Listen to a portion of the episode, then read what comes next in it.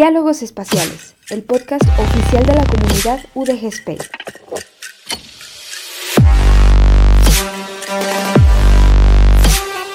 Aportando un granito de galaxia a tu conocimiento.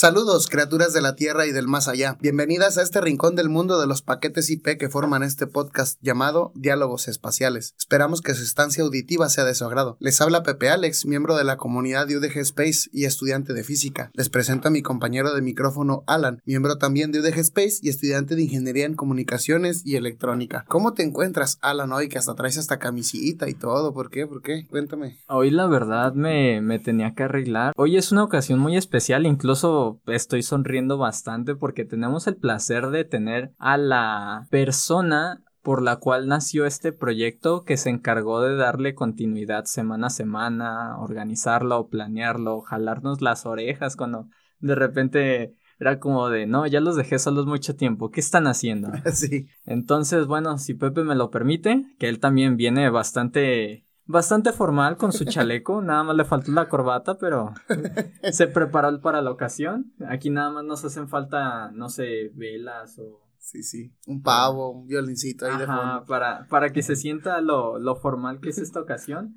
Me encantaría presentarles el día de hoy a nuestra directora en difusión, miembro del Robert Mars o ex miembro. No, no recuerdo si, si ahorita sigue trabajando en él, pero pues Aquí tenemos a Malin. Buenas tardes. Hola, ¿cómo están todos? Yo estoy aquí súper emocionada de estar con ustedes, acompañándolos por primera vez. Ya me hacía falta estar aquí. Ya estuve mucho tiempo detrás, apoyándolos, ayudándolos a planear este gran proyecto y ahora pues ya me tocó aquí estar frente al micrófono. Vaya. Por, eso hoy estamos todos bien comportados porque está la directora aquí sentados con nosotros, la directora del podcast que en realidad ha sido más una amiga y un apoyo para todas las, las cosas que hemos tenido que batallar. Y también tenemos de invitado, que ya se está volviendo constante y nos agrada.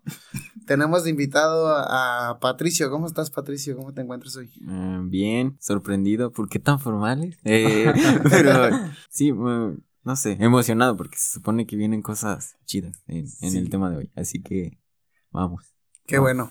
Fíjense que hemos, hemos decidido crear una miniserie, una serie aleatoria a todos los demás capítulos del podcast, porque por, por gracias del destino, por gracias de fuerza mayor, nuestro invitado de hoy canceló y decidimos empezar esta miniserie que ya teníamos planeada, nomás que no sabíamos cuándo meterla y vamos a empezar hoy, donde vamos a estar hablando de varias películas que tienen que ver con la ciencia, no precisamente de ciencia ficción, aunque también las vamos a incluir, también tiene que ver con películas biográficas sobre algunos científicos y obviamente hoy, hoy escogimos, elegimos algunas que nos gustan, obvio, hay muchísimas películas de ciencia, muchísimas películas biográficas sobre científicos, muchísimas de ciencia ficción que tal vez en este capítulo no se vean reflejadas o no hablemos de ellas. Este, ahí nos la ponen en los comentarios, en las redes sociales y todo eso, pero ténganos paciencia, poco a poco se da, irán dando esta, esta miniserie con este tipo de capítulos de ciencia y cine. Y, bueno, ¿qué expectativas tienes, Alan, con respecto a esta miniserie que vamos a hacer a lo largo de varios capítulos? Pues la verdad me gusta. Yo creo que sería nada más pedirle a la audiencia que nos tenga paciencia. Incluso si hay alguna que a lo mejor no hablamos del todo, no entramos detalle por detalle,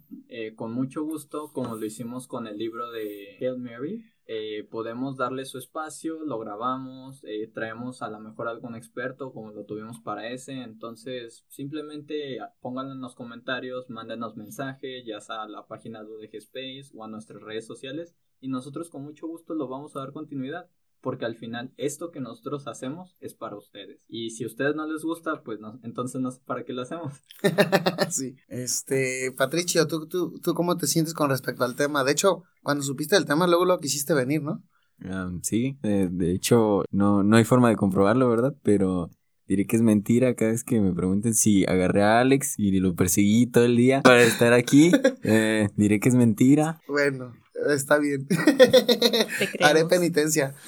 Amelín, creo que tú, tú vas a empezar con la primer peli, nuestra dire. Oye, Pepe, pero antes de empezar directamente con el tema, yo creo que una buena costumbre que tenemos aquí es presentar a nuestro invitado y creo que nuestra directora se lo merece, ¿no? Sí, ¿Por qué- platícame. ¿Por qué no nos platicas poquito de cómo tú de Space, desde cuándo estás, en qué proyectos has trabajado? Porque pues también nuestra dire tiene su trayectoria. Bastante trayectoria, fíjate. Va. Vaya, ya me están presumiendo aquí.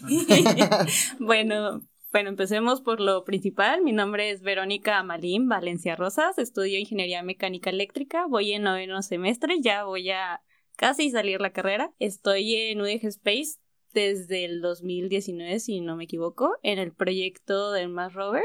Fue el proyecto con el que se inició la comunidad y desde ahí pues he participado en el URC, University Rover Challenge, en el 2019, si no me equivoco y si no me fallan las fechas. Y bueno, de ahí hasta al momento estoy en el área de mecánica. He incursionado en varias subáreas dentro de ahí, en brazo robótico, y actualmente me encuentro en el área de chasis. Así que sí, todavía sigo en el rover. y bueno, por otro lado, eh, he empezado este año eh, estando eh, como directora de difusión de UDG Space. Y pues también es eh, otro proyecto con el que cuento, eh, se llama Comunidad de Mujeres de Ciencias e Ingenierías, MSI. Eh, si también están interesadas en el área eh, STEM y son chicas, pues pueden buscarnos y son bienvenidas también. Genial, bastante trayectoria, como decías, Alan. Demasiada. Y ahorita que me está acordando, yo creo que hay un dato muy curioso que a lo mejor toda la audiencia no sabe, o a lo mejor ya por escuchar su voz, por ahí lo percibieron. Como punto número uno, muchas veces nos escucha nada más a Pepe y a mí hablar como presentador y copresentador, pero en realidad nuestro equipo siempre es de nosotros tres, contando a Malin. Eh, a lo mejor ella no siempre está aquí presente, pero créanme que en todos los podcasts siempre agrega algo, siempre lo supervisa, siempre nos ayuda. Entonces, aunque no la ven aquí, ella es parte fundamental, es, es nuestro riñón, corazón de, de este podcast. Entonces, realmente le tenemos mucho aprecio. Y como otro dato interesante, no sé si ustedes ya se percataron, pero la voz del intro de, de nuestro podcast es la voz de Amalín. Así es, es la que nos da introducción a este rincón de los paquetes IP y también nos da salida. Este, si, si tal vez no la distinguen tanto es porque es a coro con una Son malín, tres Amalín. una malín más aguda y una malín más grave. Por eso soy un poquito como robotizada, como chistosa, como rara. Este, y, y, y nada, estamos súper contentos de que nos esté acompañando hoy. Ya teníamos ga- ganas de, de, de que estuviera con nosotros, la invitábamos seguido, pero obviamente pues tiene un montón de ocupaciones y no había podido estar. Y hoy estamos de gala porque ahora sí nos está acompañando.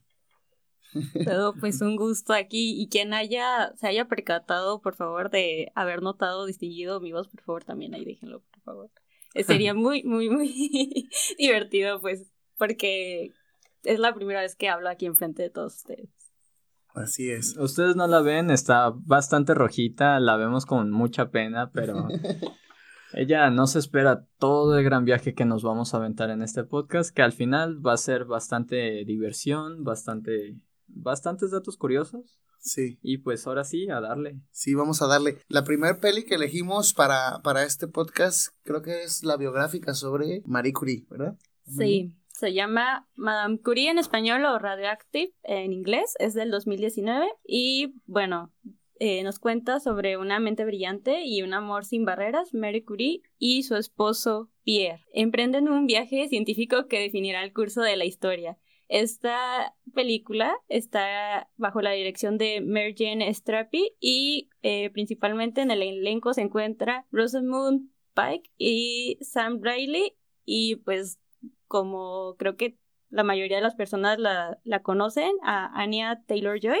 Pues sí, es una película biográfica que cuenta algunos de los momentos más dramáticos en la vida de esta mujer que ocupó un puesto como profesora en la Universidad de París y pues además de echar un vistazo a sus descubrimientos científicos, también relata su vida amorosa que en su momento también estuvo envuelta eh, en polémica.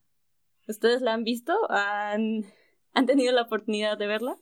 Yo honestamente había visto el tráiler, creo que por ahí, pero desde hace un par de meses el semestre se está terminando y no sé si se está terminando el semestre o me está terminando a mí.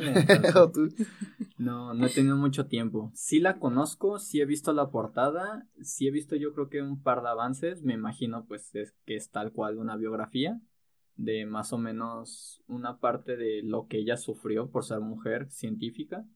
Pero no. ¿Y tú, Pepe? Sí, fíjate que yo sí la vi. De hecho, vi una versión bastante antigua. ¿Es película o es serie? Es una película. Ah, ok.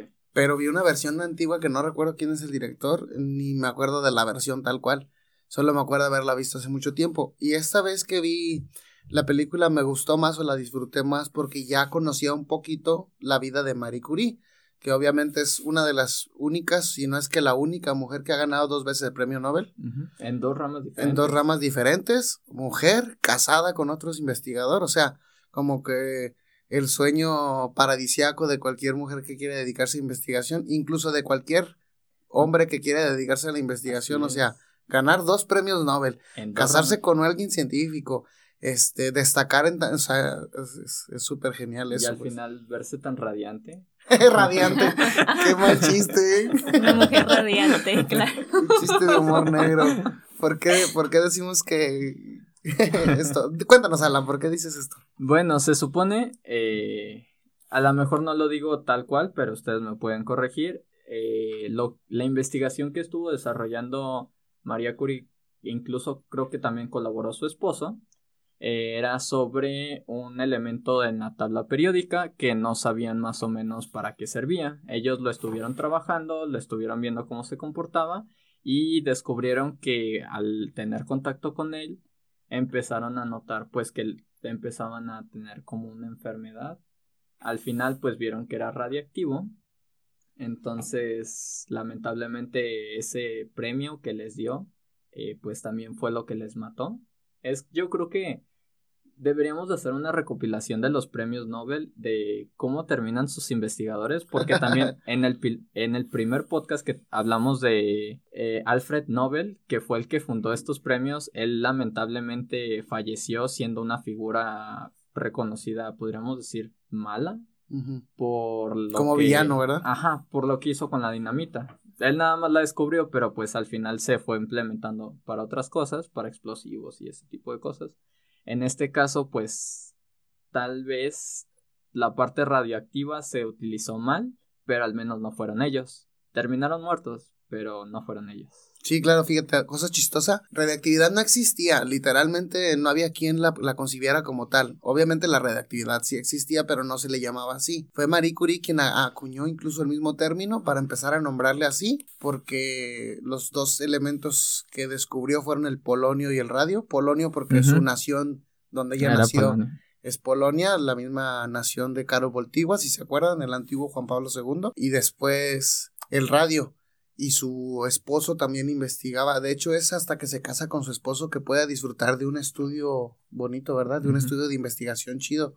Ella desarrolla cerca de siete, ocho técnicas, creo, me parece, para poder separar elementos. Por ese, ese tipo de técnicas recibió en química y en física los, el premio Nobel, pues uno por las técnicas y el otro por la radiactividad. O sea, no nomás recibió premios Nobel como podría ser la luz LED, que ya ojalá y alguien y uno de nosotros lo hubiera inventado. No, es un premio Nobel que no nomás hace un descubrimiento importante, sino que marca un antes y un después en el entendimiento de la naturaleza, en el entendimiento del cosmos, porque entender ahora que existen elementos radiactivos, es decir, que emiten energía por sí mismos, en ese entonces parecía fantasía. O sea, que un elemento brille y que emita energía y que emita luz solo por el hecho de existir, era como wow, era como más interesante que el oro. De hecho, en aquella época, por ahí de, de en, esos, en esas décadas, se empezó a usar la radiación para ponerle a la pasta colgate, a los, a, a los, a los rines de los carros, de las motos, Ay, a no. los fajos, a los cascos. Todo querían que brillara. De hecho, decían, te vendemos esta pasta radiactiva. O sea, no sabían que la radiación modificaba las moléculas de ADN causando cáncer. No se sabía, es. obviamente. Lo que se sabía era que brillaba, que lo usaba un montón. Y, y como siempre, ya saben que donde, donde, donde un puerco ve lodo hay que hacer ahí fiesta. ¿Te imaginas en la actualidad la gente que le, le gustan los zapatos fosfo fosfo en realidad estuvieran impregnados de materiales radiactivos? Me voy a ir, me voy a ir muy, ¿cómo se dice? Muy odiante de la, de la humanidad, ¿cómo se le llama? Em. Antro, antro, andrógino, algo así, andrógino. Sí, se le llama andrógino. Porque, mira, si ya te gustan los tenis fosfo fosfo, ojalá y sean radioactivos. Pero bueno, solo es una broma. Cada quien Sí. sus gustos. Sí, cada quien sus gustos. ¿Qué opinas tú, Amalín, de, de esta película? De ¿Te esta gustó historia o de no te gustó? Curie? A mí, a mí sí me gustó y muchísimo. Bueno, más bien yo lo veo igual como este acercamiento, esta inspiración que nos puede dar la película, pues porque tiene un trasfondo pues feminista, ¿no? Ya que pues Marie Curie pues se convierte en un ejemplo incluso para sus hijas. Su hija que se llama Irene en la película, creo que también en la vida real, es este, pues dedicó también su vida a la física y a la química y pues continúa también con el legado de, de los Curie y pues también ella continúa con la investigación sobre el radio y ella también este pues gana el premio Nobel. Sí, también, o sea, imagínate que tu mamá ganó dos premios Nobel y luego te dice, bueno, pues tú por lo menos gana uno. O sea, ¿qué nivel de educación habría en esa casa, no? Digo, mínimo, ¿verdad? Sí. Qué peso. De esas veces que vemos que hay artistas famosos y que heredan su legado a sus hijos y que a los hijos se les hace difícil cargar con ese legado. No me puedo imaginar la vida de Irene. Este, Tenía- pero al mismo tiempo el gozar de que, de que, de que tengas con quien expresar tus dudas y que sea tu familiar cercano. Muy pocas personas tenemos la dicha de, de que nuestro papá o nuestra mamá se dediquen a la investigación científica Sí. y, y que lo hagan de tal magnitud, en, en tal calidad, pues, como de que ser premios Nobel. No sé qué opinan. Pues la verdad sí, eh, honestamente yo creo que si todas las familias tuvieran un ratito de interés para platicar de ciencia y aprender entre todos, chance y, chance y, México sería un lugar mejor. Puede ser. Estaríamos más llenos de científicos, por lo menos. Ajá, ahí ya entrarán otras corrientes, pero pues... Así es, así que vamos a, a- a pasar a calificar esta película. Patricio, ¿tú quieres opinar algo sobre, sobre la peli o, o te esperas a la calificación? Me gustaría eh, que, que aclararas un poquito más lo de radiación. eh, pues eso. Que, que- ¿De qué hablamos cuando hablamos de radiación? Platícanos tú, tú, yo sé que tú sabes porque eres físico. Bueno, eh, para- yo era el que hacía la pregunta, ¿verdad? Es tu momento para brillar. eh, el- es tu momento para Es, radiar. Los- es tu momento de radiación. Sí, voy a ser radiante. El, los materiales radioactivos, pues ya se había dicho en un programa pasado, son elementos pesados, un núcleo compuesto de muchas partículas, muchos neutrones, muchos protones.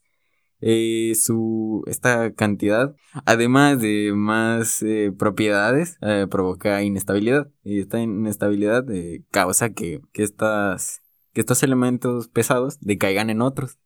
Este decaimiento, pues, es, produce una, una pérdida de masa. Estamos perdiendo eh, partículas de este material que está sumamente pesado. Estas partículas que salen disparadas eh, van muy rápido y penetran en muchos materiales. Por eso, para trabajar con materiales radioactivos, siempre necesitas como barreras de. sí, Agua y barreras de- concreto. necesitas Mm. unas buenas barreras. Así es. Esto, estas partículas que van disparadas son las que pueden eh, llegar a chocar con tu ADN y es con y donde lo- trozarlo. tal y lo pueden trozar.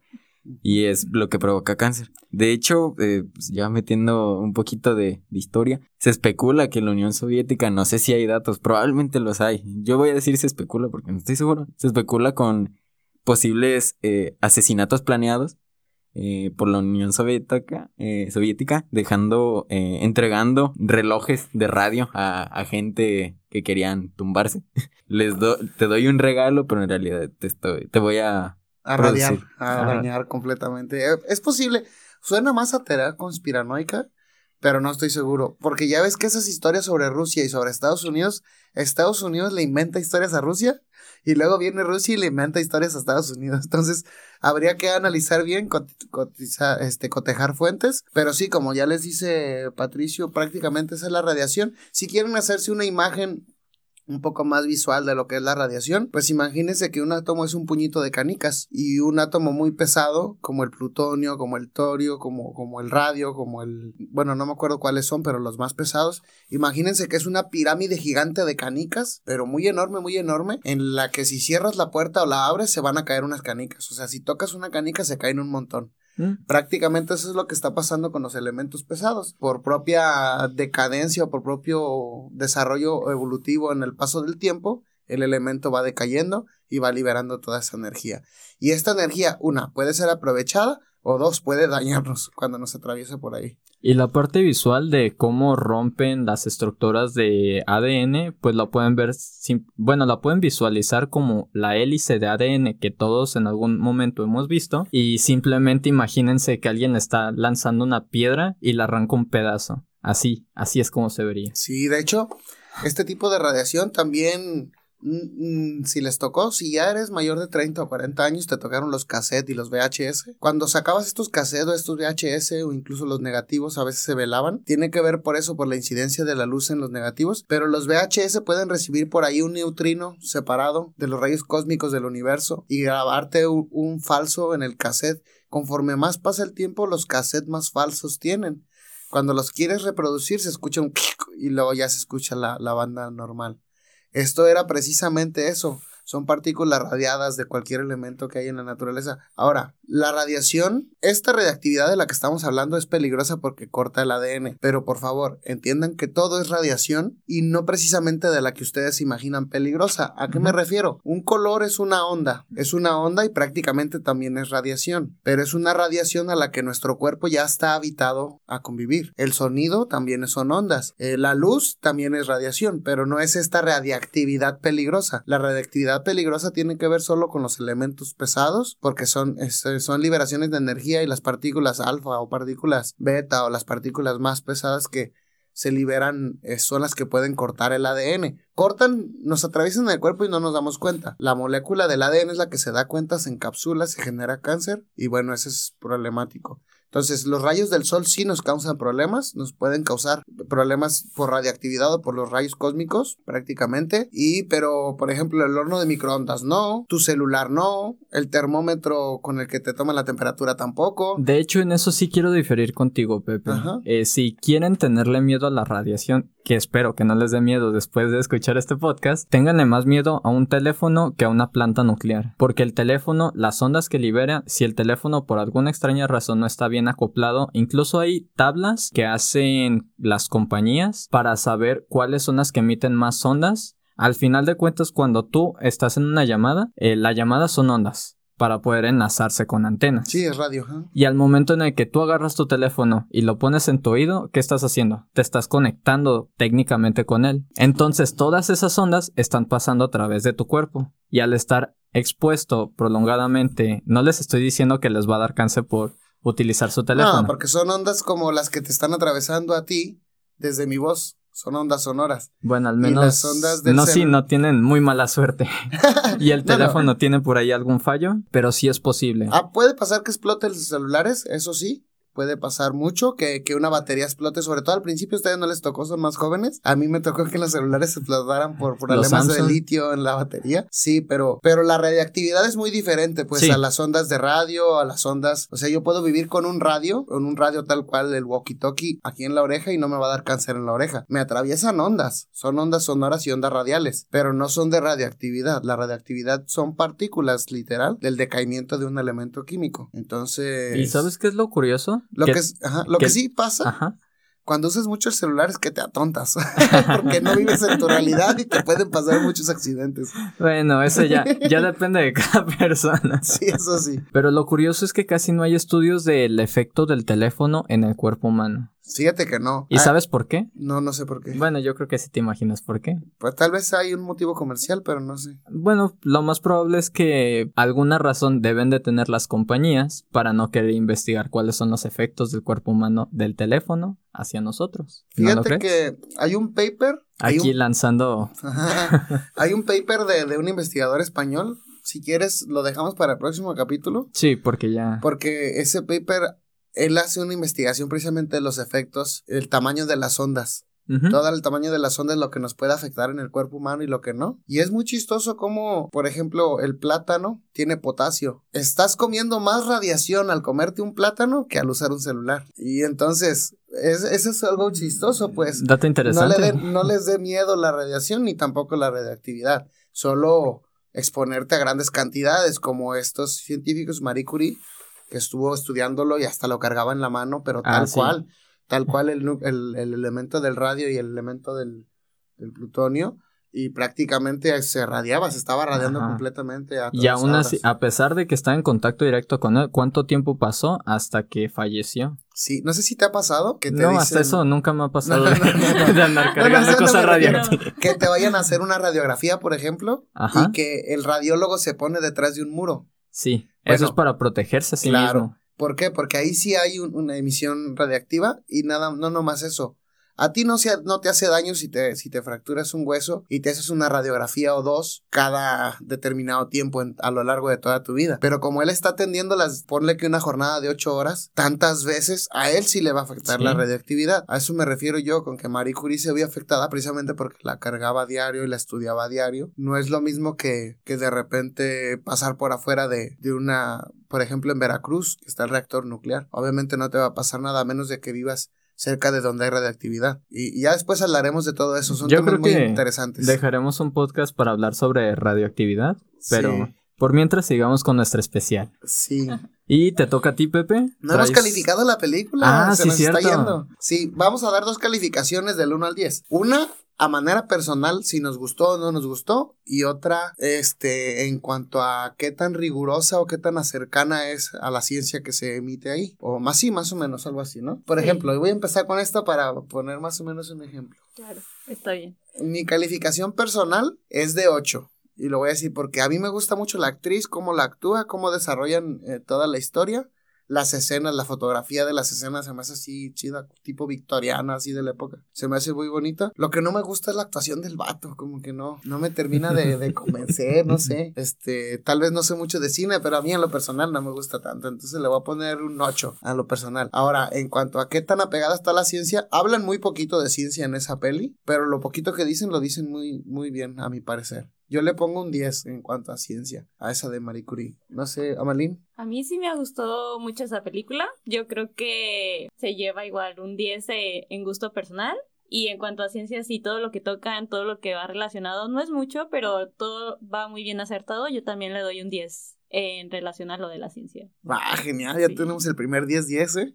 Qué Yo le doy rápido. un 8-10 y Amalín 10-10, genial. Es una buena peli. Alan, Pues yo creo que en este sí me tengo que reservar porque no la he visto, entonces pues ni siquiera sé quiénes la actúan ni tampoco he visto qué temas de, de ciencia hablaron, entonces bueno, me imagino cuáles, pero no, no me quiero...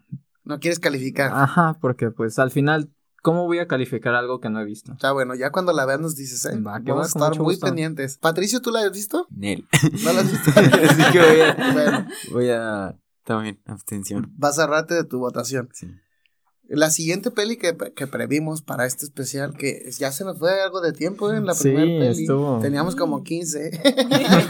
Tenemos. Tenemos, a ver cuántas alcanzamos a decir. Bueno, esta es la, la peli de El hombre que conocía el infinito. Esta Uh. película se basa en el libro de Robert Kengel que publica en el 91 sobre la historia del matemático indio, a ver si la pronuncio bien, Srinivasa Ramanujan quien a pesar de todos los estereotipos y prejuicios sociales de la época, consigue entrar a la Trinity College de la Universidad de Cambridge. La dirección es de Matt Brown, también el guion junto con Robert Canigel, y, y de la misma novela pues de, de Canigel. La fotografía la dirige Larry Smith, la música Kobe Brown, y los actores son Dev Patel, Jeremy Irons, Toby Jones, Stephen Fry, Jeremy Northam, Kevin McNally, Enzo Silenti, Shazad Latif, Padraig Delany, Nicholas Agnew, Debbie Cavais y Alan Bentley. No estoy seguro si pronuncié bien todos los nombres. Ahí me corrigen en los comentarios, ahí me ponen. Pues cuenta la historia del matemático indio Ramanujan, que es el actor es Dev Patel. Ese sí, yo creo que sí es un rostro conocido. Creo que salió incluso en la de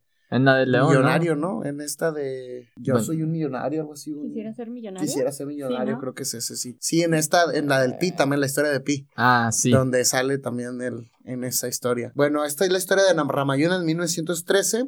que a pesar de los estereotipos y todo eso entra a la universidad, porque cuando Ramanujan termina la secundaria recibe en la India, que todavía vive en la India, que era una colonia británica, recibe el premio de matemáticas de Ranaganatha Rao. No sé quién, quién sea, de seguro una personalidad importante allá en la India. El director de la escuela dice que se, que se tiene que ir a estudiar, pues que merece salir de ahí de su pueblo para irse a la universidad. Y tenemos un otro grande matemático que lo recibe, eh, Hardy, lo recibe en la universidad y lo empieza a apoyar. Obviamente porque a pesar de que Ramanujan era prácticamente un genio matemático, mm, hablaba en un lenguaje que no era el apropiado para los matemáticos. No sé si ustedes se han dado cuenta que los matemáticos demuestran solo de cierto tipo y, y consideran válido solo cierta manera de lenguaje. Ramanujan llegaba con resultados y a veces le decían, hey, ¿y el procedimiento dónde está? No, pues es que este es mi procedimiento. No, pero ese no es, los matemáticos no te van a pelar, le decía Hardy a Ramanujan. Entonces estuvo trabajando muchísimo con él y, elaboró varios teoremas, elaboró varios, varios resultados en matemáticas. Es en la película donde se enferma y, y se enferma. Sí, no, y también se casa, creo, con, con una chica. La chica se queda en la India en la película, no sé si en la biografía real. ¿Qué opinan de esta? No sé si ya la vieron. Yo personalmente no, así que hasta el momento me suena interesante, pero sí, yo les he fallado en esta película, no la he visto.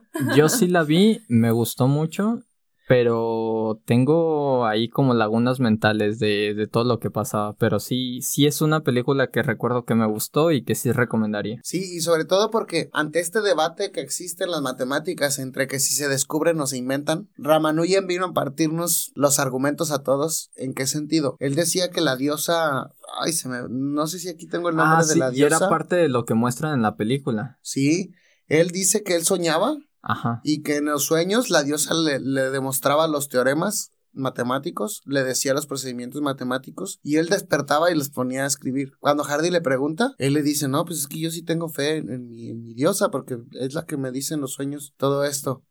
Ahora, obviamente hay un tema profundo en cuanto a psiquiátrico, neurocientífico, onírico, interpretación de los sueños, eh, del subconsciente cuando está descansando el cerebro, etcétera. Es un tema muy profundo que tal vez queda para debate para algún otro capítulo, muy interesante. Tal vez. Pero esa peli está muy buena y esta historia está muy buena porque Ramanujan muere muy joven, a los 33 años. Sí. Entonces es uno de los matemáticos que más teoremas logró, que incluso tiene un montón de hipótesis que todavía no se comprueban, que apenas están trabajando en ello y no se comprueban porque hay muchos procesos que no alcanzó a traducir al lenguaje matemático normal. Hardy incluso le ayudó a, hacer varias publicaciones, este, y ahí se muestran en la película. Ahí me gusta mucho la película.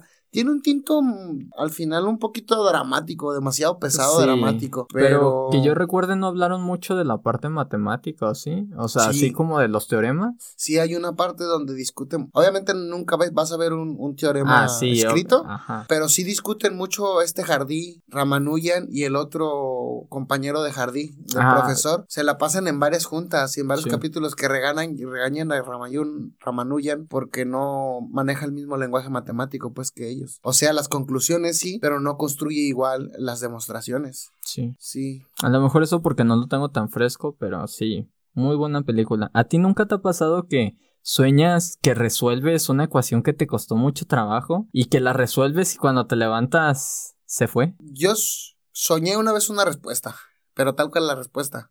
¿Mm? Tenía que ver con. No me acuerdo qué estaba. Creo que era de ecuaciones ordinarias, de hecho. Y estaba ya practicando todo el día, me, me quedé dormido. Y, soñé que la resolvía el procedimiento cuando me, me desperté. Me acordaba tal cual del sueño. Y en el sueño era como si lo hubiera escrito, lo hubiera desarrollado, pues. Pero no era nada así como que, ah, no manches, o sea, lo resolví. Pues, porque era. Es decir si yo estoy 2 más 2, 4, 5 más 5, 10, 15 más 15, 30, me duermo y en el sueño resuelvo 25 más 25, 50, etcétera. Pues es lo que habías estado practicando antes de que te ganara el sueño, pues no es cualquier cosa de otro mundo. Este señor se le venían a la mente teoremas nuevos, sí, hipótesis eh, nuevas, conjeturas nuevas. Eso era sorprendente. No sé, Patricio, ¿tú qué opinas de esto? Si tienes una opinión. Ah, pues eh, mira, todavía más para meter en, en esa eh, en esa especulación sobre hablar, es que sí puede, sí hay cierta controversia sobre Ramanujan porque lo, la mayoría de sus teoremas y resultados son numéricos. Es difícil, pero todavía podemos, como digamos que agregar una explicación, digamos que de prueba y error a sus resultados. Podemos decir que es alguien que pudo haber probado diferentes teoremas hasta ver cuál se cumplía. Por, ese es el detalle de tener resultados numéricos más. Claro. Y de hecho, sobre creo que las, las series de la radiación de, eh, de luz, las, las, estas, sí, las, las ¿Series de Balmer, de Ritter sí. y esos? Ajá, eh, ¿cuál es el nombre de esta serie? Del, y el nombre del fenómeno completo. De los niveles del nitrógeno. Eso, los, sí, la, sobre los niveles de energía. En el problema de los niveles de energía, de hecho, Balmer, eh, su resultado, ya ves que es una fórmula numérica. Sí. Se, se habla de que Balmer era, era un, un numerólogo. Porque su, Sí, porque sí. su resultado es eso, es una, es que lo descubrió a prueba y error. Sí, Así claro. que pod- podrías decir lo mismo de Ramanujan diciendo, no es, eh, no es que lo haya pensado todo, sino más bien es un número. Sí, Es- ya te capté la idea, pero ya quisiera yo, ¿eh? Ya quisiera yo a prueba y error encontrar soluciones a problemas tan grandes como los que... Porque era teoría de grupos, teoría de números, teoría de anillos, creo que también hizo. Desarrollo de teoría de anillos. Hizo varias cosas, entonces ya quisiera yo, aunque sea por ¿Y a su números, edad? Ah, a su edad, con una educación india, o sea, algo traía con él, pues, algo traía con él, pero sí, sí tiene razón en eso, pues, de que incluso todavía los matemáticos les critican mucho si en realidad qué tanto ponía Jardí o completaba Jardí a los avances que le presentaba Ramanujan, porque Ramanujan iba con Jardí, Jardí le decía exactamente cómo tenía que expresar lo que Ramanujan quería decir, y luego ya mostraban un resultado y nunca sabremos a ciencia cierta lo que es de uno y lo que es de otro, a menos de que aprendamos indio y vayamos a los manuscritos de Ramanujan, ¿verdad? Y Sí. sepamos y seamos expertos en matemáticas para Así poder es. dar un Y viajemos en el tiempo, ¿no? Bueno, eso ya sería un lujazo, ¿no? Viajar en el tiempo y ser testigos de la historia tal cual. sí. Bueno, pues yo mi calificación, que sí la vi, le doy un 9 a, a- de manera personal, porque al final se me hace muy ácida. el- cae mucho en drama, pero sí me gusta cómo la construyen desde el principio hasta el fin. Y, y en cuanto a ciencia, también le voy a dar un 9. No le voy a dar un 10 porque, porque nunca te muestran exactamente los temas matemáticos en los que se desempeñó este. O sea, uno tiene que antes conocer la biografía de Ramanujan ujú. para poder entender. Y sin embargo, sí es una historia que se evoca a la carrera de Ramanujan, pero nunca te dicen exactamente a qué se dedicó. Entonces, por eso le voy a dar 9-9. ¿Tú, Alan? Yo creo que le voy a dar un 10 a la película. Porque pues se necesita drama para que sea taquillera. Entonces está, está bien. Ajá. Y yo creo que le daría un 8 en la parte de apegado a la ciencia. Porque honestamente no me acuerdo de, de lo que ponía. Ok. Ah, me acuerdo más de la película que de lo que ponía. Entonces por eso le doy 10 al drama. O sea, que por tu memoria. Al bien, final somos humanos. bien. Está bien, está bien. No, y si hubieran hecho mejor trabajo, te hubieras acordado más del. del- de Chance sí. Ajá. ¿Tú, ¿Tú la viste, Patricia? No. No, ¿verdad? Tampoco tú, ¿verdad, Amelie? No, yo tampoco. Pero ya cuando la vean, la, la califican. Claro, Sí. sí. y la siguiente peli. En un momento la presento. Como me encanta esta película. Y me encanta más que, que se llamó Alan. Este, este tipo es como de mi gallo. Eh, la película que yo les voy a presentar es Código Enigma. Hecha por Morten Tildum. Creo que así se pronuncia. Bueno, yo creo que fue hecha por Alan Turing. Porque realmente. la película no. Pero la historia La sí tiene que ver con. Sí, fue. En música tenemos a Alexandre Desplat y tuvo nominaciones al Oscar como mejor actor, premio al mejor guion adaptado, entre otros. Y la sinopsis es una, un biopic sobre el matemático británico Alan Turing, famoso por haber descifrado los códigos secretos nazis contenidos en la máquina Enigma. Su invento determinó el devenir de la Segunda Guerra Mundial de 1939 a 1945 en favor de los aliados. Sí, fíjate que me encanta el actor, ¿eh? Guapetón. Hace después el de Doctor Strange, por si no lo ubican por nombre. Hace también de Sherlock Holmes. Ah, también hace de entonces Sherlock es una joyita ese actor. Para Incluso ha interpretado papeles, creo que uno de, de una mujer, ¿no? Sí, pero no me acuerdo en qué peli. es. Yo tampoco, pero ese, ese actor es bastante. Bueno, no estamos hablando de actores. Bueno, Sí. de la peli también. Sí, solo queremos decir que sí somos fan de él. Nada Sí. más. 10 de 10. Ahí, por si lo conocen, invítenlo al podcast. Con mucho gusto. Aunque no sea tema científico, aquí lo recibimos. sí, sobre todo porque vas a fluir en inglés con él, ¿verdad? Oh, porque yo voy a estar tropezándome. Código Enigma, basada principalmente en la vida de Alan Turing. ¿Qué, qué sabes tú de Alan Turing, Alan? ¿Qué sabes de tu tocayo? Uf. Él, para empezar, fue la primera persona que hizo una computadora. Sí, prácticamente. Bueno, creo que hubo una antecesora, una mujer antecesora que hizo una computadora. No recuerdo muy bien las fechas de quién la hizo primero, pero más o menos fueron por aquello. Creo que, bueno, no tengo el dato, no, no me voy a poner a decir bien. Hay una computadora también muy vieja que desarrolló una señorita eh, que era muy parecida a una máquina de telas. Ah, la de los telares, sí. Ajá, pero no recuerdo las fechas. Entonces me voy a atrever a decir que la de Alan Turing fue la primera computadora. No, no, no ocupas decir que fue primera, sino pionera. O sea, fue, un- fue, un- fue pionera, pues todavía no existían tal como tal una computadora. Entonces, pues al menos a mí en la parte electrónica, a él le debo los fundamentos de sistemas embebidos, pero no solamente eso, sino también el procedimiento de pruebas que se tienen que, que, se tienen que realizar, que se sigue utilizando, que son las pruebas de Turing. Así es. ¿Tú, tú Amalín, qué nos puedes platicar? No sé si viste la peli. ¿No la Les he viste? fallado ¿Cómo? otra vez, no. Y este actor sí me encanta. Sí, ¿y la historia la ubicas, la de él, más o menos, o no tanto? Eh, no, no tanto. Hasta este momento me dediqué a investigar un poquito de él, pero no quiero profundizar de, sobre el tema porque tal vez logre fallar épicamente al decir algunos datos sobre él. Ok, tú Patricia, ¿quieres contarnos algo? Si no, ya para contar todo lo que me cuece en la garganta por decir. Arráncate. Suéltalo, suéltalo. Y lo voy a decir porque a mí me encantó la película, Sí, muy buena. pero después que busqué libros, yo dije, uh, me exageraron demasiado Alan Turing. O sea, la ¿Tiene biografía, libros? la biografía de Alan Ah. Turing. Busqué varias biografías, porque hay muchos han escrito sobre él. ¿Por qué han escrito mucho sobre él? Bueno, Alan ya nos decía que fue uno de los primeros en planear, Es pionero en, en computar, computación. computar con Cómputo y máquina. electrónica. Ajá. Lo chistoso es que a él lo, lo seleccionan por la guerra, ¿la segunda o la primera? La Segunda Guerra La Mundial. Segunda Guerra Mundial ne- lo necesitaban para comenzar a descifrar los mensajes De la máquina Enigma. de una máquina enigma que manejaban los alemanes. Esta máquina cambiaba cada ocho minutos ocho versores No. y ocho nodos. Ah, sí. ¿Sí, no?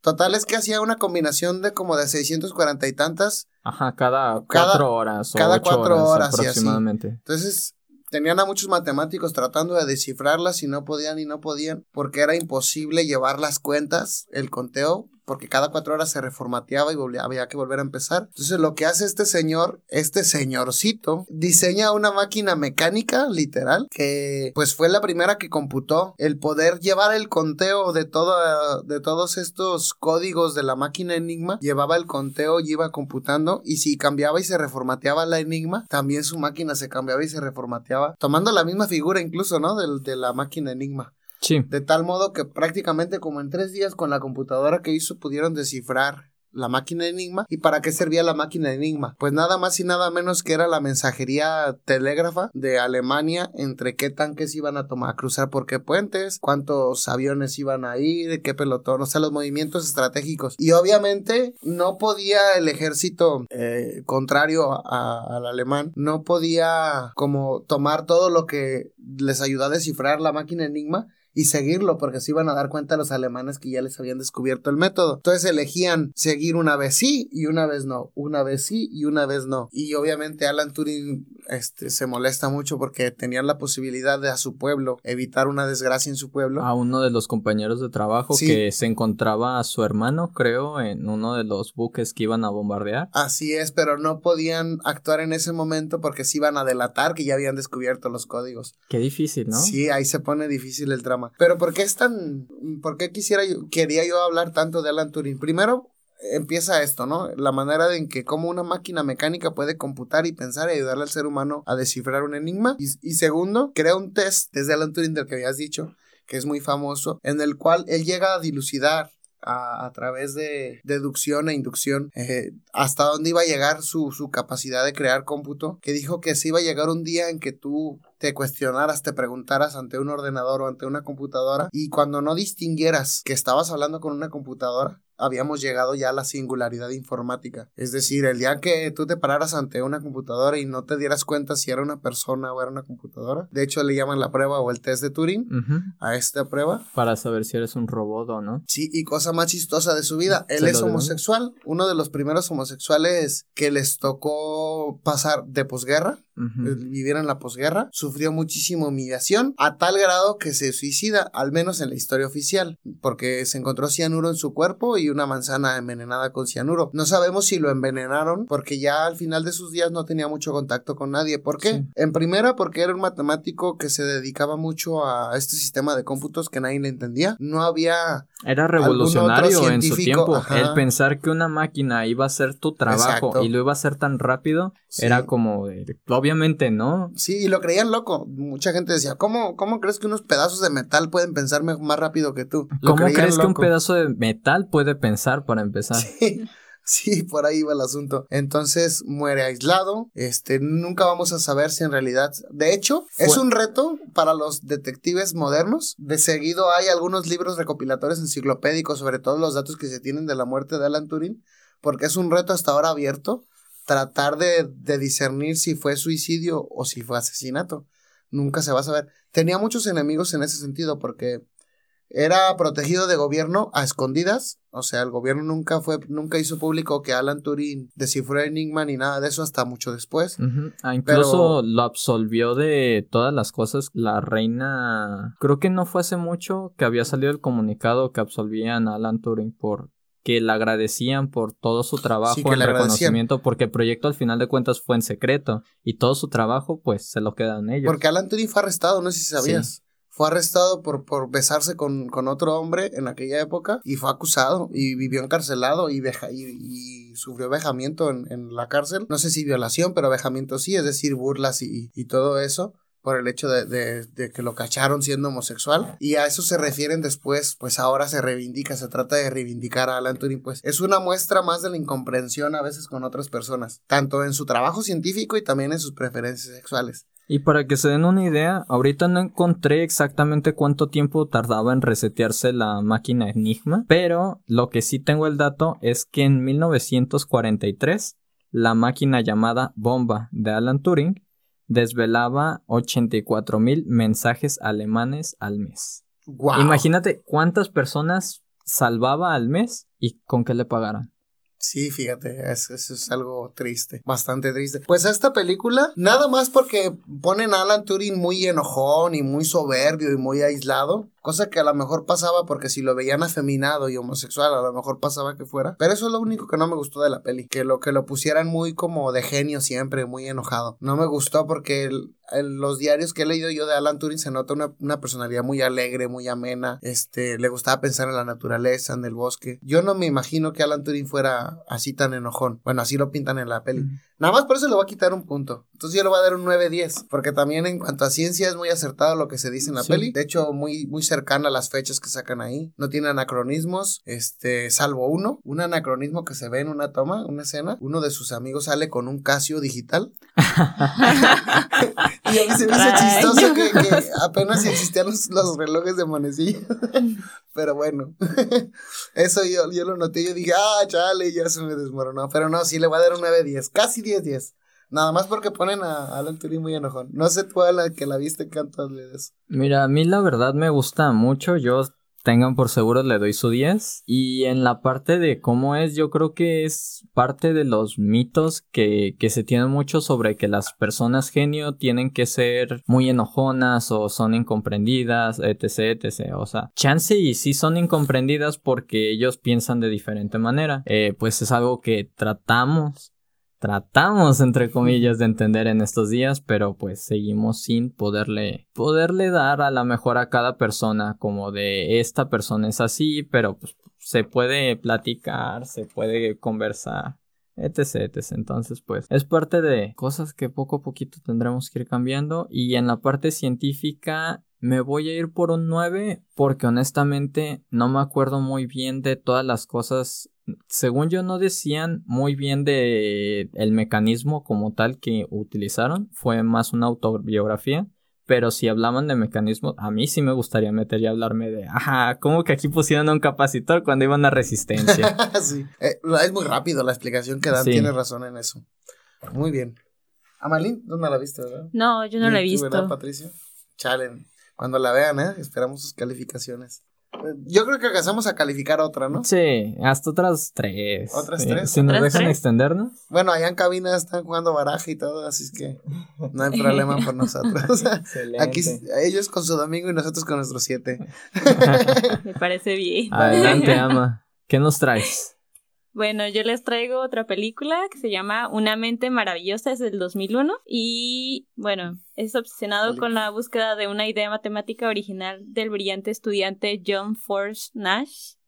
Llega a Princeton en 1947 para realizar sus estudios de posgrado. Es un muchacho extraño y solitario al que solo comprende su compañero de cuarto y por fin Nash esboza una revolucionaria teoría y consigue una plaza de profesor en el MIT. Alice Larde, una de sus alumnas, lo deja fascinado al mostrarle que las leyes del amor están por encima de las matemáticas. Esto se pone interesante. Gracias a su prodigiosa habilidad para descifrar códigos, es reclutado por Parcher William del Departamento de Defensa para ayudar a los Estados Unidos en la Guerra Fría contra la Unión Soviética.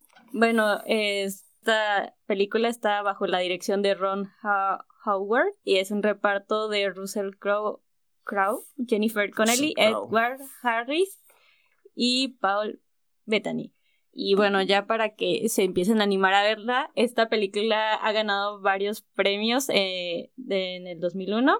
Ha ganado cuatro Óscares, cuatro Globos de Oro, dos premios BAFTA. un- estuvo en el top 10 del American Film Institute dentro de las mejores películas del año, por mencionar los No más. extensos premios que ha ganado. En- Fíjate que esa no me suena para nada. ¿No te suena? ¿Ubicas a Russell Crowe o más o menos? No, la verdad no. Yo tengo algo de que si escucho una película, o bueno, si veo que la película es vieja, vieja tirándola al 2000, ¿no? Cositas así. Madre mía, para ustedes sus ya es vieja. ¿Qué te puedo decir? A esas alturas apenas andaban haciendo. Pero, pues, se escucha, honestamente no es tanto mi tipo. Fíjate que no sé si te voy a mostrar una, una imagen de Russell Crowe en Ah, una en otra película famosa de él. La de ¿Gladiador? de Gladiador, ¿ya? Me vas a matar. ¿Por qué? ¿No la has visto tampoco? no. Bueno, He para los escuchado que... es muy buena, pero es que flojera Bueno, ver algo de, voy de a antes leer, del 2000. voy a leer un, un poquitito de, de, de esa escena icónica que traspasa generaciones, excepto la de Alan. que es el cuando dice mi nombre es Máximo Décimo Meridio, comandante de ahí completen en los Twitter. Yo sé que ustedes saben, comandante de los ejércitos del norte, general de las legiones del Félix, leal servidor del verdadero emperador Marco Aurelio, padre de un hijo asesinado, marido de una mujer asesinada, y alcanzaré mi venganza en esta vida o en la otra. Yo sé que recuerdan ustedes esa frase, al menos quienes hayan visto esa película de Gladiador. Pues este autor, actor, pero mejor dicho, Russell Crowe, hace esta película de mente maravillosa. Si no la han visto, Alan, si no la han visto, Malin, ¿no? ¿Sí la han visto? ¿No? ¿Patricia? No. Se la recomiendo totalmente porque también tiene que ver con una historia de un premio Nobel, premio Nobel en economía. Ah, caray. John Nash.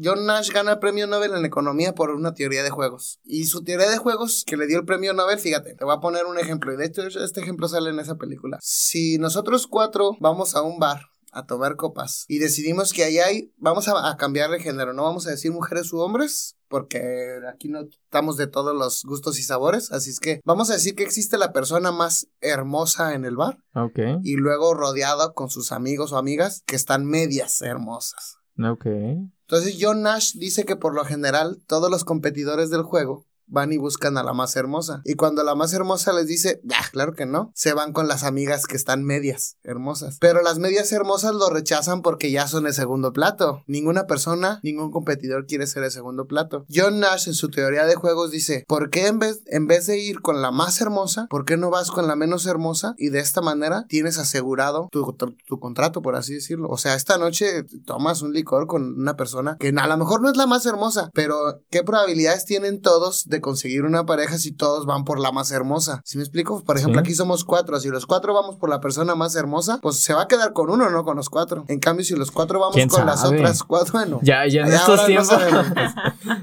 Pero hablando como en el juego típico, en la regla Ok. de juegos del típico. Y esto lo, lo usó en teoría, en la teoría de economía, en teoría de juegos para aplicaciones económicas, porque obviamente tú sabes que hay competiciones, ofertas, demandas, entonces hay productos, eh, etcétera, y tienen que tomar decisiones las empresas de con quién invierten, con quién no invierten y todo eso. Él desarrolla toda esta teoría de juegos. Ese es el ejemplo que te puse nada más, es de que no vayan con el más alto o, o- o la más bonita. Pero ese tipo de razonamientos, él hace lo de la paradoja del prisionero. No sé si lo han escuchado. Después en otro podcast podemos profundizar. Él hace varios, varios teoremas enunciados y, y- y postulados en teoría de juegos que te habla de qué probabilidades tienes de salir ganando dependiendo hagas una cosa u otra, pues. Entonces, él se, se trataba de buscar mucho los patrones, incluso en las palomas. Este, quiénes iban a buscar alimento, quién no. Pero todo con teoría de juegos. Es muy bonito y se escenifica en esta película. Pero lo más llamativo de él, que ganó el premio Nobel de Economía por esta teoría de juegos, es que él sí sufrió una enfermedad este, psiquiátrica esquizofrenia. Y cuando lo contrata la agencia de defensa para que descifre enigmas por la guerra fría que tenían Estados Unidos y Rusia, entonces empieza a alucinarse más, empieza a tener paranoias, cree que lo persigue los rusos y cree que lo persiguen los gringos. Y entonces empieza a imaginarse personas, tiene amigos imaginarios, pues, pero los ve tal cual, porque era un problema psiquiátrico. Entonces llega esta mujer que es muy famosa en la película porque de verdad le enseña que el romance le puede ayudar tanto a no esconderse tanto en sus decisiones, en sus investigaciones matemáticas, como también a mitigar su, su esquizofrenia. Y en la vida real es la mujer quien le ayuda a Russell, a, a John Nash a tener los pies en la tierra, pues, a no perderse tanto. Es una historia muy conmovedora porque te habla de una persona que de verdad está enferma psiquiátricamente, genéticamente, en su cerebro, orgánicamente, y aparte, a pesar de que, fíjense, a pesar de que es esquizofrénico, es capaz de elaborar teorías que les han dado, les ha dado grandes movimientos a las empresas de hoy en día, a la teoría, a la economía, y es un premio Nobel. A mí se me hace súper, wow, se me hace súper, súper interesante la historia tanto del científico y la película también está muy buena. Obviamente es viejita, pero créanme que si deciden verla no les va a aburrir para nada. Te la compro. Porque Yo creo que Russell Crowe llegando, sabe actuar muy bien, ¿eh? llegando a mi casa, si no tengo pendientes, la voy a ver. Sí. Y la de gladiador de paso de Russell Crowe también es casi cultura general. ¿Pero cuántas horas dura? no pienses en las horas que dura, tú piensa en, en el, los primeros 10 minutos. Va. Y si estos 10 minutos no te pescaron, pues ya pasas la página. Me voy a regir por la regla de los 10 minutos. Sí, claro. Eh, pues soy el único que la vio, yo soy el único que la puede calificar. Por Yo creo que le vas a dar un momento. 10. Por el momento, ¿por qué? Yo creo que ya puedo avisar, ya está el link, ¿no? O ya hemos checado. Vamos a tener un link donde podemos ir calificando estas películas. Después lo vamos, lo vamos a publicar con las redes. Para que si ustedes no cacharon el título de alguna o se perdieron, ahí las van a encontrar. Así y es. yo creo que hasta van a ver más. Sí, queremos hacer una estadística con sus calificaciones. Van a tener que califiquen del 0 al 10 a gusto personal y del 0 al 10 cómo califican la ciencia en esa película. Bueno, yo en esta película yo la califico con 10 en ciencia porque tal cual te dice los este tipo de ejemplos pues en teoría de juegos y califico con 10 porque trae comedia, drama, eh, trae bien hilada la enfermedad, los personajes que él se imagina, los amigos imaginarios, o sea, todo está muy muy hilada, pues sí las actuaciones son súper este chingonas, pues fue fue No como el esposo de... No como el esposo del actor que hace del esposo de Marie Curie. bueno, pues en gusto se rompen géneros, pues. Así es. Puede ser va. que si él me está escuchando y diga, no, pero yo actué bien y lo que sea, pues sí, pero en gusto se rompen géneros. Bueno, a mí me encanta esta película, Mente Brillante. Yo le doy 10-10. A pocas películas le doy eso, ¿eh? pero sí, a esta le doy 10-10. No sé ustedes si tengan algún comentario, si les llama la atención algo de lo que les conté de la historia de John Nash. Y obviamente si pueden leer una biografía de él, está muy interesante. Sí, claro, está muy interesante todo lo que nos contaste, sobre todo esa teoría. Yo no sabía que venía de él, porque es muy famosa y, y la he escuchado, ¿no? De que no vayas por, por la más bonita, vayas por la que es Te da menos más bonita. estabilidad. Exacto. La que te mantiene lejos de la esquizofrenia. Exacto, a lo mejor y por eso puede ser. Puede ser, sí. Sí, sí, pero yo también ya la apunté para verla porque ya cada vez que nos dicen, ¿y la has visto? Y yo digo que no, ya es como de chin, ya me siento menos científica. Menos científica incluso, sí. Ya ves, Patricio, Patricio, ¿tú la viste? ¿Eh? ¿Cómo? Me encantó que vinieras hoy, Patricio. Sí, va a ser el, va a ser el- Mira, así ya no se siente, hermano. Así ya no se siente tan genial, dice. Sí, ya, Ya. no está bonito. Bueno, ¿Quieren, ¿Quieren que revisemos otra peli? No sé cuánto llevamos de tiempo. Creo que todavía podríamos hacer otra, otra peli. ¿Qué, qué deciden ustedes? ¿Todo bien? Ya está. Excelente. Nos dicen en cabina entonces- que ellos están felices y contentos, nosotros también. Es cierto que el enlace que van a utilizar para evaluar las películas eh, va a ser para crear perfiles psicológicos. No, no vamos a crear Va perfiles. Da- que no sería mala idea. Es cierto que van a hacer un análisis de datos y van a crear perfiles psicológicos de las... No, Les hacemos nuestra- el test de Winnie Pooh. Nuestra tirada es mucho más inocente, más que tener una base de datos, queremos crear una comunidad de oyentes. Así es que tranquilos, no, ¿A no poco vamos íbamos a hacer base de datos? No, no vamos a hacer base de datos. No tenemos a gente que tenga tanto tiempo para hacer esas cosas. sí, cierto. Se necesita gente ahí, Hadoop, eh, Big Data, etcétera. Bueno, Patricio, si quieres ofrecerte para hacernos ciencia de datos, nosotros encantados. Adelante. Estaría bonito, la verdad, no sé, yo creo. Con mucho gusto aceptamos tu solicitud para ingresar a UDG Space. En, la- el área de estadística. En el área de, área de estadística de Hasta análisis del eso te mandamos con los de administración. Por ahí tenemos un grupito. Ah, No los fuerte. conozco, pero sí, ahí, ahí lo tenemos perdido. Pero no sé qué hagan, la verdad. Pero, pero bueno, pasemos a una guerra brillante. Una- Así- una guerra brillante, así es el título de nuestra película, que sería la guerra de corrientes. Ah, qué interesante. Para que veas, yo creo que ese no, no te lo sabías. No, de hecho, es una peli que no he visto, fíjate. Ah, ¿no la has Conozco la, historia, pero no he visto la peli. Ay, yo soy el culpable ahora. Increíble. eh. Pues no te apures porque yo tampoco la he visto. Ah, Oh, pero hay alguien que la haya visto. Nah. Yo sí la he visto. Ah, Ah, sí. Entonces, Amalín, en esta vez. Bueno, ya, pero ya tenemos bastante tarea, eh, de ver. Sí. La, la verdad Lo bueno es que ya son vacaciones. Bueno, vivimos en un espacio temporal donde los que nos están escuchando probablemente vayan para mitad de semestre, finales. Inicio, inicio de semestre. No, porque este es como el podcast 10 y va a ser semanalmente. Mira, es que nosotros ratito. estamos cerca de un agujero negro, así que con nosotros va más lento el tiempo. Exacto. Para ustedes ya estarán, no sé, probablemente en enero. Ustedes estén en enero, febrero, por ahí. Chance y de aquí a que nos escuchen hasta nos hicimos famosos y conocimos a Javier Santolaya. Alan sí, Alan sí, Alan sí, es muy probable que se haga famoso. Retomando esta guerra brillante, tenemos que fue hecha por Alfonso Gómez Rejón.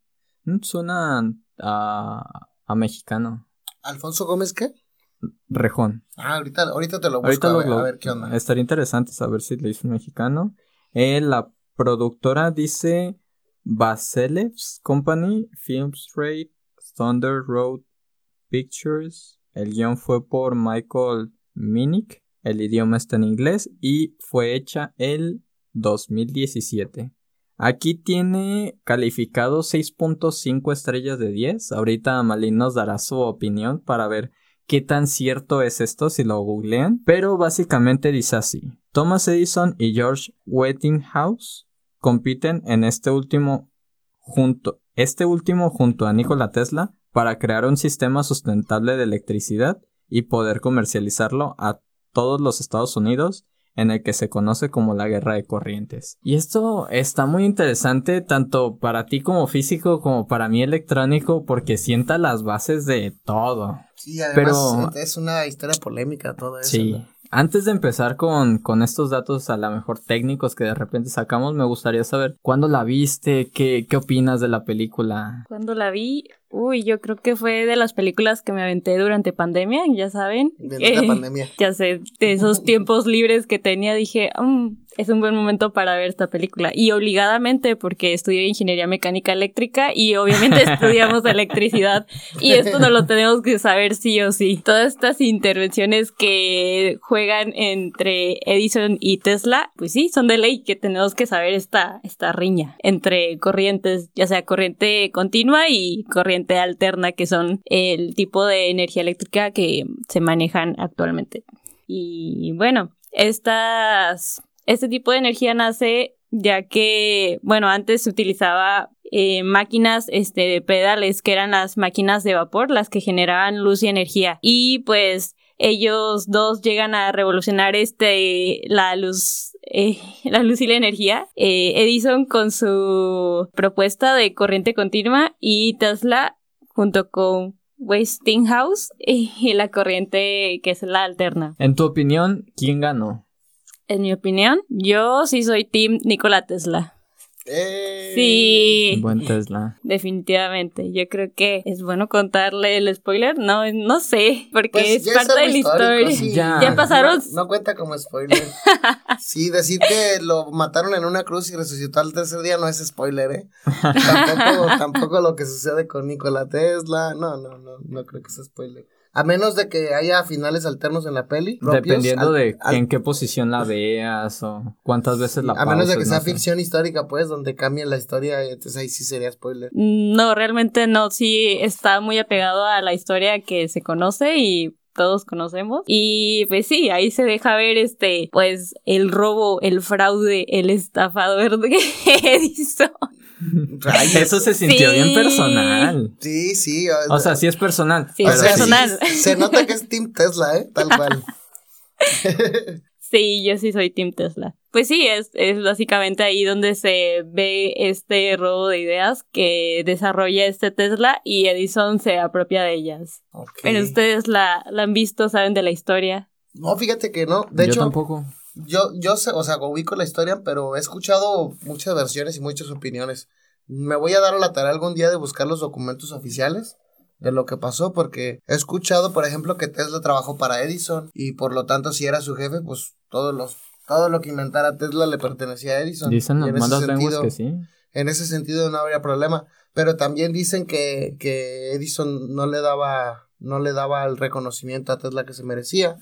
Y que cuando se separaron, Tesla quería hacer esta corriente alterna para hacerla gratuita, ¿no? Para toda Sí. la humanidad. Sí, sí. Y Edison siempre pensó de manera empresarial. Obviamente, si yo me pongo en, en un punto romántico, por así decirlo, amo a Tesla. Pero si se trata de dar de comer a mi familia, amo la historia de Edison. En el sentido de que ahora, más en nuestros tiempos, es necesario generar dinero mínimo para que vivas. Lo digo porque, pues, Tesla, ¿en qué situación murió? Abandonado. De hecho, pobre. hay una película de Tesla que creo que salió en 2018 que mm, a esa película sí le daría como un 6, 7 ¿Por a qué? lo mucho. ¿Por qué tan bajo? Quiero saber por qué. sé. No siento que la producción haya sido la... Ah, por poca producción. Sí. La adecuada. Por mala calidad. Ajá. ¿Quién era el actor? No recuerdo. Alan en YouTube, no. Ajá, ¿Qué pasó? ¿Qué pasó? Ahí con bigotito y Sí. el corte de a la mitad. Es, Pero es- no, esa se me hace interesante porque si habla, creo que en esa sí muestran que Turing... Turín, Turing- Tesla. ah, caray. Tesla me fui con el... Te fuiste con el con otro. el Alan y me, me fui con el otro Alan. Ahorita estamos con Alan Tesla o Alan Edison. No, fíjate que... Alan Turing, Tesla Edison. sí. está- está- Ya Alan ya no sabe ni qué decir. No, me- mejor sigamos. no, no, se me fue, se me fue, me revolví. Lo de la película chafa de, de calidad mala que no te Ah, gustó. en esa parte sí hablan de que Tesla estuvo trabajando un tiempo para Edison, pero al final se separó porque no, no le daba la importancia a su trabajo y fue desarrollando lo suyo, lo suyo, lo suyo. Incluso me gustó que en la película mostraban a una persona que quería a Tesla. Es algo que a lo mejor no estamos tan acostumbrados que Tesla pudo haber tenido esposa, pero pues al final se concentró tanto en su trabajo que se cansó de esperarlo y Sí, era- murió solo. él era un gangsta de la ciencia, ¿no? Yo me lo imagino solitario porque no tengo el dato preciso, no sé si alguien me ayuda a buscarlo. El número de inventos que realizó Tesla. Porque un día lo escuché y yo dije, wow. Creo que incluso si pueden ayudarme a buscar el número exacto. Porque yo les busqué los datos de Alfonso Gómez Rejón, el director de la peli esta. Es un director, actor y productor y consejero de casting de televisión en Estados Unidos. Él es el que eh, dirige algunos capítulos de Glee, de American Horror History. Este señor. Entonces tú decías que lo escuchabas como mexicano, pero no, en realidad es gringo Chale, director. ni Pepe. Así es. Eh, ahorita ya te lo busqué. No tengo el dato exacto de cuántos inventos, pero te puedo decir que hizo más de 300 patentes. 300 patentes, señores. Patricio, Con ¿cuántas llevas tú? 35 años de Llevo edad. cero. ¿Cuántas? Llevo cero. Cero. ¿Tú, Alan, cuántas patentes llevas? Eh, lo importante es que tenemos salud. No, No, no, quiero. ¿Tú, tú, Amalín, cuántas patentes llevas? Tengo un negocio propio, ¿cuenta? Pregúntame cuántas patentes llevo. ¿Cuántas patentes llevas? Yo llevo más o menos cero, cero patentes. Y ¿Y él lo- este señor cuántas tiene? más de 300 a sus 35 años.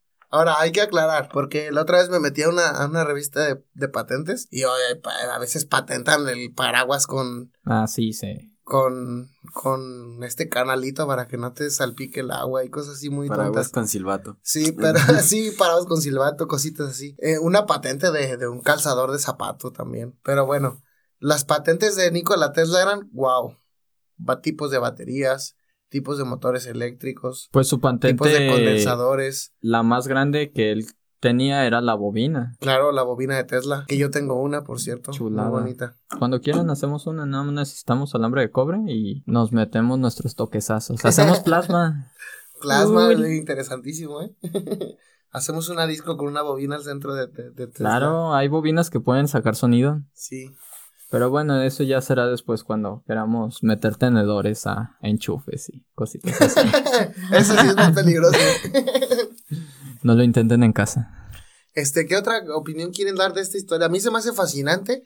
Ya muchas, ya es bastante conocida, ¿no? La historia de la guerra de las corrientes. Mira, yo creo que en esta hay que dedicarle un podcast. Sí. Porque te- se tiene que ver todo. Con mucho gusto nos encantaría tener Y Tamalín. documentarnos, ¿eh? Sí, documentarnos muchísimo, ver si podemos meter fechas, meter patentes, a comparar, darle en su madre a Edison. ¿Cómo A lo que venimos. que- No, no, no. Yo quiero ser imparcial porque, porque obviamente mucho tiempo Edison fue el famoso, sobre todo en la historia reciente, y hoy es cuando se ha, se le está recobrando mérito a Tesla. Pero yo quisiera ir a esos documentos y ser imparcial. Es que Quiero saber desde, desde mi propio punto de vista cómo está la cosa. Porque como te digo, para las personas del siglo XIX y XX creo, Edison era el héroe. Y ahora, en la actualidad, decimos, no, no, no. Es que ustedes no se han dado cuenta que Nikola, que Nikola ha sido sobrevalorado. Que llegué a mí no... ¿Cómo? Minusvalorado, por así decirlo. aquí yo lo que. Infravalorado. lo que yo he escuchado más ahorita con lo que defienden a Edison es que era su parte de la infancia donde lo corrieron de la escuela. No, pero Yo- nadie defiende a Edison ahora. Lo defendían en el siglo XIX, digo yo. Dicho O sí. sea, hoy todos los youtubers defienden a Nikola Tesla, todos. Es que Y- sí. Y, y todos los divulgadores de ciencia, y lo entiendo, porque Nikola Tesla era una persona oculta de la historia. Pero yo quisiera remontarme, ¿por qué en el siglo XIX Edison fue el famoso? ¿Me explico? O sea, ir con esa imparcialidad y tratar de entender por qué se le dio más valor a Edison primero. Pero también quiero, obviamente, recuperar el valor que tiene Era el Tesla comerciante, me imagino. Sí, o sea, ser. simplemente era el proveedor de servicios y a lo mejor eran servicios que facilitaban, pues realmente eran servicios que facilitaban todo. Sí, claro. Y además Eran- el impulso tecnológico que dio. Así es, entonces pues creo que meramente es por eso, pero ya lo veremos para ese podcast. Sí, hay que Deberíamos de tener aquí un cuadernito para anotar todos los podcasts que se nos Pues ocurren tú, durante eh, el podcast. Pues tú prometiendo un montón de podcasts. Pero sí, de Le- todos modos les agradecería demasiado si ustedes en los comentarios escriben todos estos podcasts que de repente yo digo. Eh, yo creo Sí. que mínimo ah, digo un extra en. Uno cada... o dos por Uno o capítulo. dos por capítulo, pero honestamente no me acuerdo de ninguno. sí, para también ir buscando. En la semana es como de, no, pues, ¿qué vamos a grabar? No, pues, nos cancelaron ellos. No, pues, ¿qué, qué grabamos? ¿Qué se te ocurre? No, pues, no me acuerdo. Y aquí en el podcast, vamos a grabar esto, vamos a grabar Vamos el a hacer esto. Sí, para meter Vaya. grabaciones. ¿Qué calificación le dan los que la vieron? Guerra de Corrientes. Yo no la vi. ¿no? Yo, yo sí la vi. Y pues yo creo que le voy a dar como, ¿qué será? Bueno, un 8 yo creo. Porque tal vez la actuación no me convence tanto. Tal vez sí le hace falta un poco de drama para que queden más atrapadas. Debo de confesar que en mi familia creo que fui la única que logró terminarla. Por lo mismo creo que la trama Ok. no logró atraparlos, entonces me guío también por eso, no solo por Ajá. mí y porque soy, pues soy mecánica y esto me gusta. Entonces sí es de calificación 6.5. Sí, no mentía a nadie. Chale. Y en cuanto a. Sí, a lo científico. En cuanto a lo científico, yo lo siento muy apegado. Yo diría que igual se llevan un 10 ahí en lo científico. Wow. Entonces sí vale la pena verla, independientemente de la actuación. Mm, ya veremos. Se Bueno, toman un café veremos. o algo. Lo veremos. Si te tomas un café, un pastel, unas Ah, cervezas, o sea, que la botana La sea más no interesante que la peli. Ok, está bien. Algo botanero de fondo, así como de, ah, sí, allá está la película. ¿Qué Ah, estás sí. diciendo? ¿Cómo estás, Alan? ¿Cómo has estado? y así la vemos, ¿no? Tal vez hasta, hasta se resulte con ma- mayor calificación. Sí, ahí bien, bien felices todos. Vamos a la siguiente peli. Vamos. A mí me encanta que es la primera vez que, que llevamos tanto tiempo grabando. O sea, realmente es un día especial para sí, que es un día veas. especial. Pero yo creo que vamos a tener que ir finalizando este capítulo porque porque luego se nos va a hacer tarde allá afuera. Ah, Estamos grabando estos Que podemos seguir. Estamos grabando estos capítulos a las 3 de la madrugada en Tokio. Gente, por si no lo saben, En- junto a un unas- agujero negro de Tokio. Sí.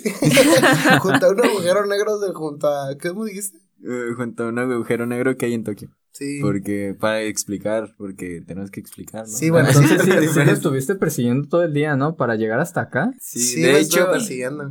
De hecho, tomamos el tren, tomamos el tren que sale. El intergaláctico de Marte a Júpiter. Ese mero, ese mero, al que le acaban de nombrar. De repente a mí no me gusta porque se tarda mucho en pasar. Es como de... Pues. Como un par de años luz de aquí a lo que llega. Si traes tu neurotransmisor de mensaje inmediato, no. Porque desde antes, desde cuando se te ocurre que vas a empezar a viajar, el tren comienza a seguirte. Pero no lo has comprado de seguro. No, fíjate que... Qué anticuado, qué no, anticuado. en, la, en la tienda de recuerdos de la nebulosa de Pangea, que ahora la acaban de llamar Pangea, ahí creo que los están vendiendo. Fíjate que yo creo que esa es nueva porque no la había escuchado. A ver si este fin de semana me doy una vuelta por ahí. Pero Alan, estamos hablando del mundo de los paquetes IP, ya nos salimos de la realidad, vamos a regresar al mundo real. Ah, caray. Queridos oyentes, esperemos que les estén gustando estos capítulos, como hoy, que hablamos de cine y de ciencia. ¿Alguna conclusión que quieras dar, Amalín? Eh, y rec- bueno, recomendación, yo pienso que sale sobrando, ¿no? Con tanta película que hemos Sí. hablado. Y con datos, datos curiosos. Con tantos datos curiosos, pero igual si nos quieres dar tus redes sociales, recuerden que todas las opiniones que expresamos aquí son nuestras y a veces ni siquiera responsabilidad de nosotros mismos. Pero bueno, Amalín. Ok, les dejo mis redes sociales por si quieren ir a reclamarme y decirme si son Team Tesla, Team Edison. Ahí los espero. Agradecerle que está haciendo el podcast. Sí, agradecer que vino. Gracias. No, un placer estar aquí con ustedes y compartir este mucho o poco tiempo, no sé. Para mí fue muy rápido y pasó todo súper rápido y muy agradable. Eh, bueno, sí, rápido les dejo las redes sociales. Eh, Verónica Amalín Valencia Rosas en Facebook y LinkedIn y en Instagram que-I'm-Amalín. Si logran encontrarme, ahí nos veo. La vamos a etiquetar con el capítulo para que la encuentren porque la encuentren. Alan. Eh, pues a mí, igual que siempre, me pueden encontrar en Facebook como Alan Saúl y me pueden encontrar en Instagram como Alan Saúl 1513. También aprovecho para mandarle saludos a Luna. Espero que te encuentres muy bien. Muy a la. Luna. Patricio, a la luna.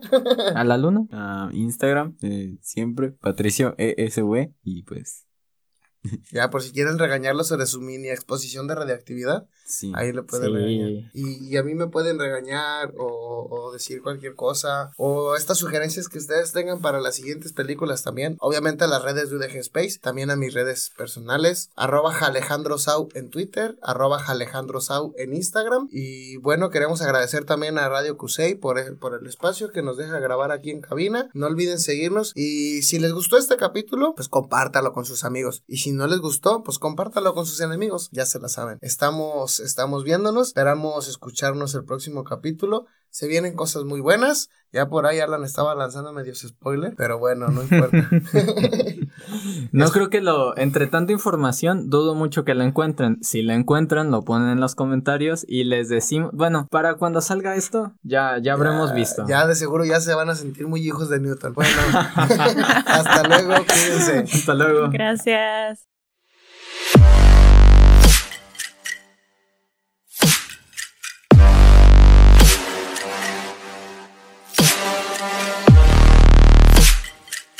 Diálogos Espaciales, el podcast oficial de la comunidad UDG Space.